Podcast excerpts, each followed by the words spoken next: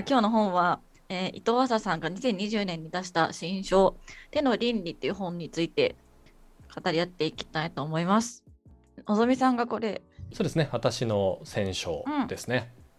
うん、なんで選んだんですか？伊藤浅さんすごく昔から好きでというかの書かれるもののバランスが超いいなと思ってあの SNS を含めてずっと見てたんですけど2020年にこの本が出た時に何かのきっかけで、まあ、手っていうかこう手足にすごくこう関心があるタイミングで、その伊藤浅さんっていう文脈と手っていう文脈が私の中でガンとあって、まあ、Kindle に寝かせてたっていう本の一個ので、まあ、いい機会にこれを読もうかなっていう感じでした。はい。私も伊藤浅さんでなんかその展示の解説のテキストを書いてたりとか、なんか解説のテキストとかで見るんですけど、初めて、あの恥ずかしながら、ちゃんと初めて本を読んだの初めてでした。あと、吉武慎介さんと書いて出してる絵本とかを読んだことあったんですけど。絵本ってあの、何でしたっけ？すごい柔らかい感じの、なんかこう、あのいろんな宇宙人みたいなのが出てくるやつでしたっけ？そうそうそうそう、いろんな目の見えない、あれなんだっけ？あそう、まあ、宇宙なんかいろんな感覚自分たちの常識とは違う機能で生きてる人いろんな宇宙人が出てくるっていう絵本。なんか目の見えない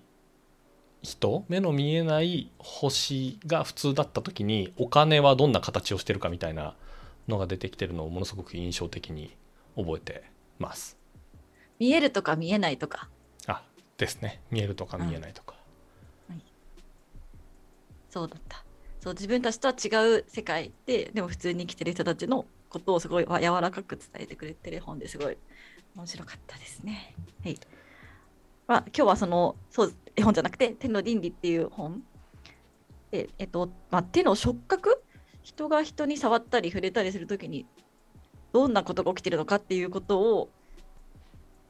なんていうんですかね伊藤さん何の視点でこう解説して解説というか考察というかしている本ですよね。うんうん。この伊藤浅さんあの東工大の未来の人類研究センターかな？なんか正式名称もちょっと長かった気がするんですけど、そこの、まあ、先生、えセンター長でご自身は美学、えっと、美しい学と書いて美学の研究をされていると。で結構障害者の方と一緒にこう、まあ、フィールドに出ていろんなことをするってことを長くやられていて、うんうん、さっきのこのミキさんが言ってくれた見えるとか見えないとかみたいに視覚っていう観点だったりあとは伊藤さんご自身が喫音を持ってらっしゃるのでその喫音っていうものをテーマにした本を書いていたり結構いろんなあの分野ある種の身体性ってところを気にしながらいろんなことを書いてらっしゃる方ですね。で、えっと、この本のこう帯に書いてあるのは「まあ、触ると触れるが開く世界」「揺らぎ交わる人の関わりの形」っていうのがあって。手の倫理っていうタイトルの通り多分手手のっていうこう前半のこのハンドですね手っていうものと後半の倫理っていうのが2つ大きいテーマとしてあってでそれぞれこう行き来しながらあの書いていく本ですね。うん。面白かったなっていうなんかこと結構まず最初に帯にも触ると触れるが開く世界っていうふうにあるんですけどその触るっていう単語と触れるっていう言葉が、まあ、英語ではどっちもタッチかもしれないけど日本語では分かれてて私たちの中でその何かを触る時の態度と触れる時の態度って全然違いますよねっていうと結構すごく入りやすいなんか入り口から入って触覚っていうのはどういうことなんでしょうっていうのをどんどん深掘っていくような話なんですけど結構私その最初の触ると触れるが全然違いますよねっていうところであのめちゃくちゃその触ると触れるっていうことが全然違うことをすごくすんなり受け入れられるのになんか今そんなことは今まで全然意識してなかったってことにびっくりしました。かなり最初の方に出てきますね。触ると触れるって。違うよねっていうのが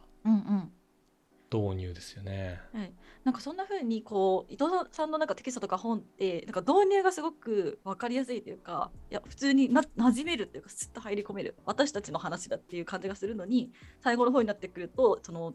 まあ、伊藤さんの研究の結果が生きてるというかなんかそのあなるほどこういうふうに考えることができるんだっていう新しい学びもあってなんかすごいなって思ってるんですけどいつもテキスト。のぞみさん、うん、はい、どどうです？この本を読んでみてどうですどうですか？どうでした？そうですね。ミキさんが言、うん、おっしゃってくださったみたいなこの触れるっと触ると触れるっていうところのうん。内容、まあ、めちゃめちゃ乱暴に言うとその対象に対してこうなんていうんですか科学的にある種アプローチするっていう時にはえっ、とどっちだ？触る？触るか。うん。でもう少しこう内面的なものにアプローチしてる時には触れるっていう。なんか例えば、うんえっと、お医者さんが体に触るっていう時には触れるっていう言い方をするし、うんあるいはなんかこうナイーブな問題にこうおなんていうんですか？時には触れるっていう単語をうんうんうん。人間は自然に使ってるよねっていう,、うん。いうこと。なんか本当になるいい着眼点だなっていうところがな。んか最初からそこから入ってめちゃくちゃ引き込まれるなってう。ん。いう、引き込まれた、うん、ね。っていう話がありつつなんか個人的にはこの他の感覚うんとの対比視覚聴覚みたいなものとの対比だったり、うん、あるいはこの触覚の中には6タイプあってみたいなうんうんうん。話結構本当にいろんななんていうんですか触り方のなんていうんですか幅というか視覚っていうと比較的こう分かりやすいイメージがつきやすいこういうもんだよねが分かるんですけど、うんうんうん。触覚って言ったら触り方によって得られる感覚が全然違うしっていう。うん話も中にあったりして本当になんかうん。あれですね、こう6章あって1本線を通してっていうよりかは本当にこう味わいがいのあるところがたくさんあるっていう本だったなっていうふうに思っているですね。そうですね。ゆきさんこれ読んでいる時に一番このなんて言うんだろう。えーっと手を止めたところで言うと大体どのあたりで一番こ止めたところですか？た？はいはい。手を止めたところで言うと2箇所あってなんかい、い1個はその道徳と倫理。それって最初の方だったかな？道徳と倫倫理の区別みたいなのがあったんですけど第1章かな、はい、のなんか本当にりまず手の倫理ってタイトルにしてるけれどその倫理っていうのは何かみたいなのを道徳と倫理っていうものは違うっていうふうにしながらまず前提を作っている部分。で結構改めて手を止めたっていうのと4章であとじゃあ私たちはコミュニケーションの中で手っていうものをどういうふうに使ってるのかっていうところがあるでコミュニケーションのタイプを分析してるっていう箇所があるんです。けどその2箇所が結構何回も読んでしまったところでした。そうですね。だ私が気になったところてかで印象に残ってるところはうん。その手の倫理っていうタイトルでもその倫理って入ってるんですけどそのなんで手の倫理っていうタイトルにしたかっていうのでまあ、その倫理とは何かというか道徳と倫理は違うみたいなことを整理してまず最初に話されていてでもそこが面白いなと思ったのと後半でコミュニケーションっていう章でじゃあ私たちは手を使ってどういうコミュニケーションをしているのかっていうのをコミュニケーションを分類しながら語ってる章があってそこもコミュニケーションの分類なんてすごく自分でも考えたしいろいろされてきてる気がするんですけどこういう分類の仕方があるんだとか私が好きなコミュニケーションってこういうことだったんだみたいな気づきがあって面白かった。のでよく読んでしまいました。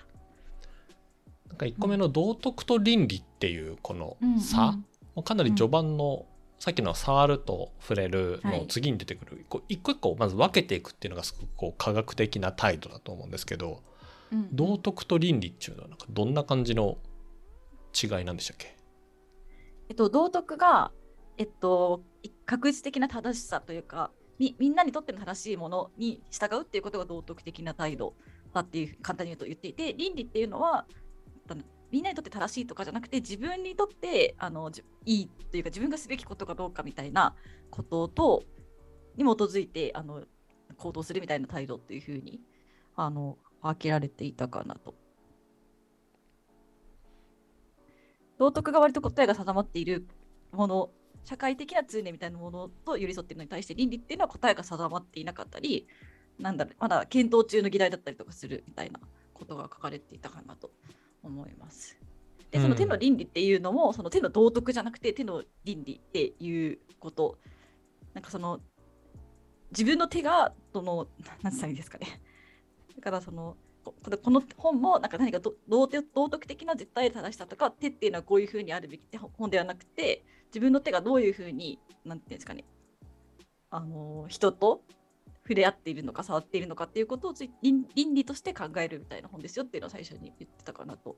思います。うんうん。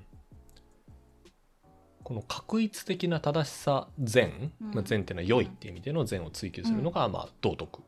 まあ、うん。モラル、モラールと言われるうん。やつで倫理っていうのはもうちょっとこうあれですね。個人っていうのに起ことした時のうん。何をすべきかうんだったり、そういうことが入ってると。なるほど。なるほど。なんか道徳の指し示す価値観を相対化をするのが倫理だっていううんうんどっかに出てましたね、だから倫理がある種の倫理っていうものはある種の創造性を秘めていますと。うん。いうのが一個あったですね。道徳と倫理ね前美樹さんと読んだのって暇と退屈の倫理学でしたっけ？うんうんうん。そうでした、うん。あれは倫理ってことですね。道徳っちゅうよりかは。そうです。ね道徳じゃなくて倫理。なるほどな。暇と退屈っていうものを個々人で自由にぼーっと。そうですね。倫理一般は存在しない。道徳一般は存在するかもしれないけど倫理一般は存在しない。美樹さんって倫理っていう授業ってありました、高校のあありました。ありました。それって何を教えるんですか？倫理って。なんかほぼ世界史だったと思うんですけどなんか倫理の授業ですごい覚えてるのなんか哲学思想とか教えてもらったしうん。なんかでもすごい覚えてるのは本当先生の個人的なエピソードなんですけど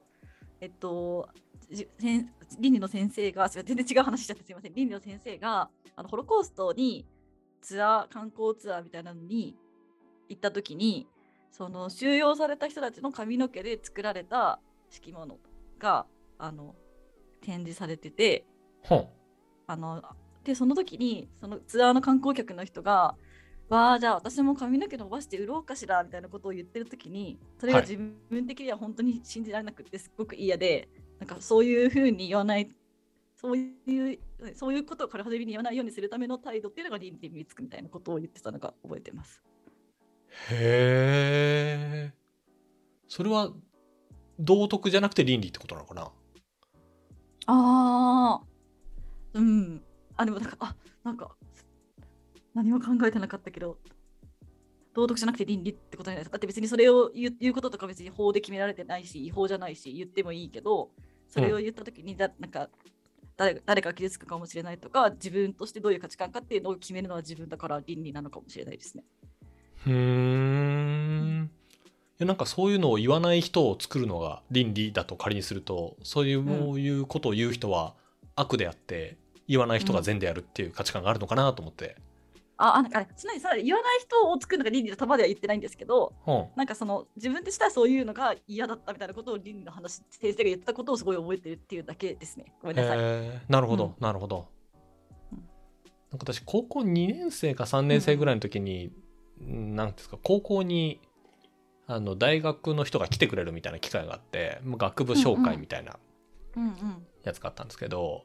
うん。あの法法学部っていうと皆さん何をイメージしますかみたいな話をその人がしていて、法律とは、まあ、法律を学ぶところですと。うん。でそれを研究するところなんですけど、えっと、法は法律というのは最低限の道徳ですって話をしてたのをすごく覚えていて、道徳っていうのが一般にありその中でさすがにここの一線は越えちゃダメだよねってことを定義するのが法律なんですと。うんだから道徳に反してはいるけど、えーっと法律に違反してないっていう人はまあいくらでもいるしうんその人たちにどう向き合うかってこともある種の法学部のテーマではありますと。なぜかというと、んんその道徳を守ることを最低限とするかどうかまず道徳がどう動くかっていうこととうんその中での最低限をどこにするのかっていうことは、まあ、すごくその社会っていうものに影響を受けるのでそういうことを法学部の中ではやっていきますっていうことをおっしゃってたのがすごく印象に残残っていて。へえいいですね。ううんん、めっちゃいいなと思いつつ全然関心ねえなと思って法学部になっちゃったねなっていうふうにな なったっていううんうんうんうん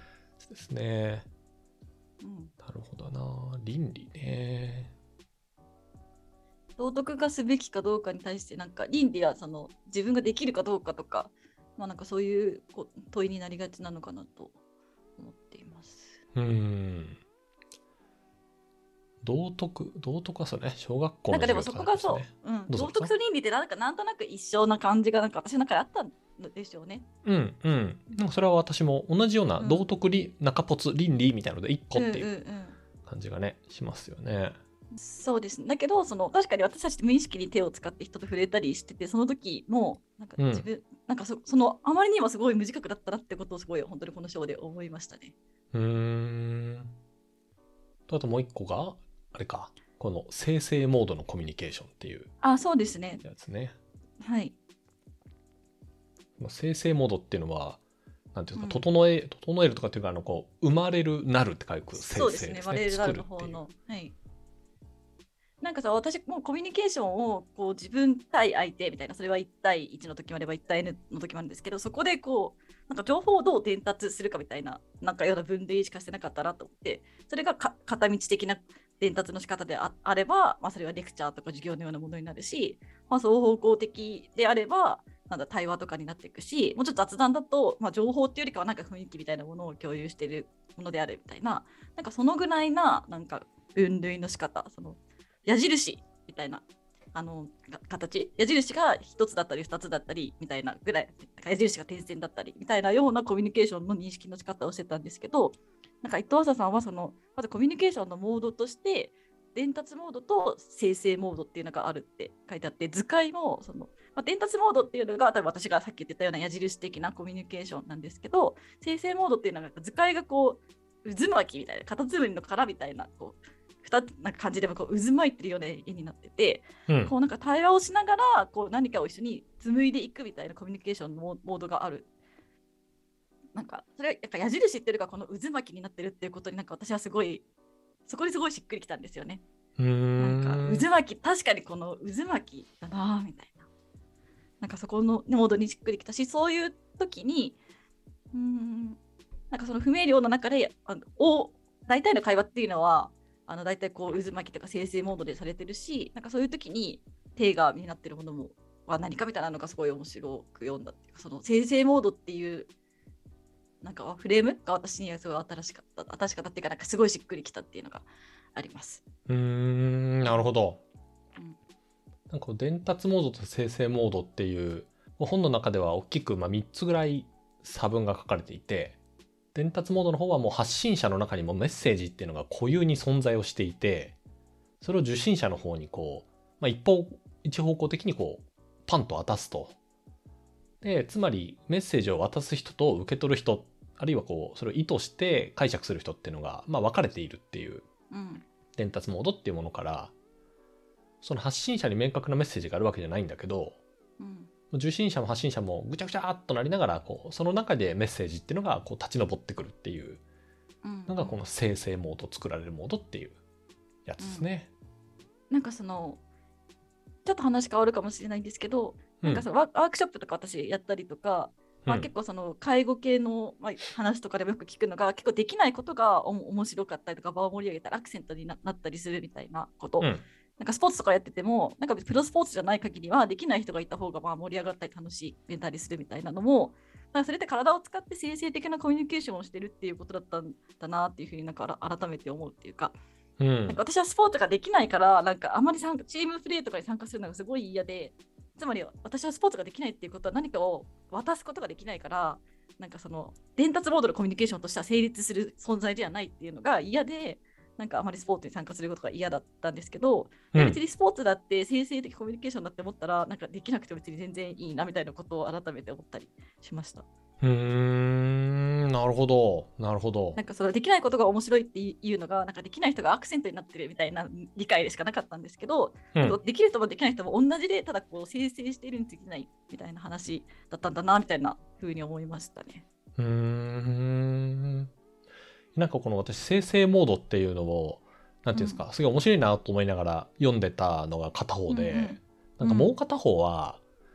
いやこの生成モードっぽく出されたメッセージを伝達モードっぽく切り取ってうん。なんか悪意を持って外に出していくっていうシーン結構あるなっていうふうに思っていて。あ。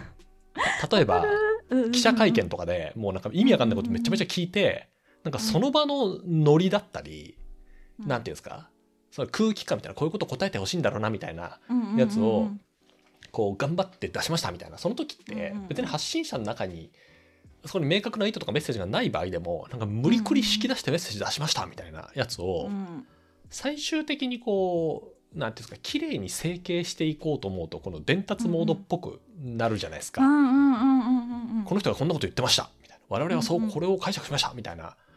感じにするとなんかまあお往々にして炎上するじゃないですか。なんかうんうんうんい場の空気感ちゃうんかいみたいなこととうんか、つまりなんかその発信者の人のの意図に沿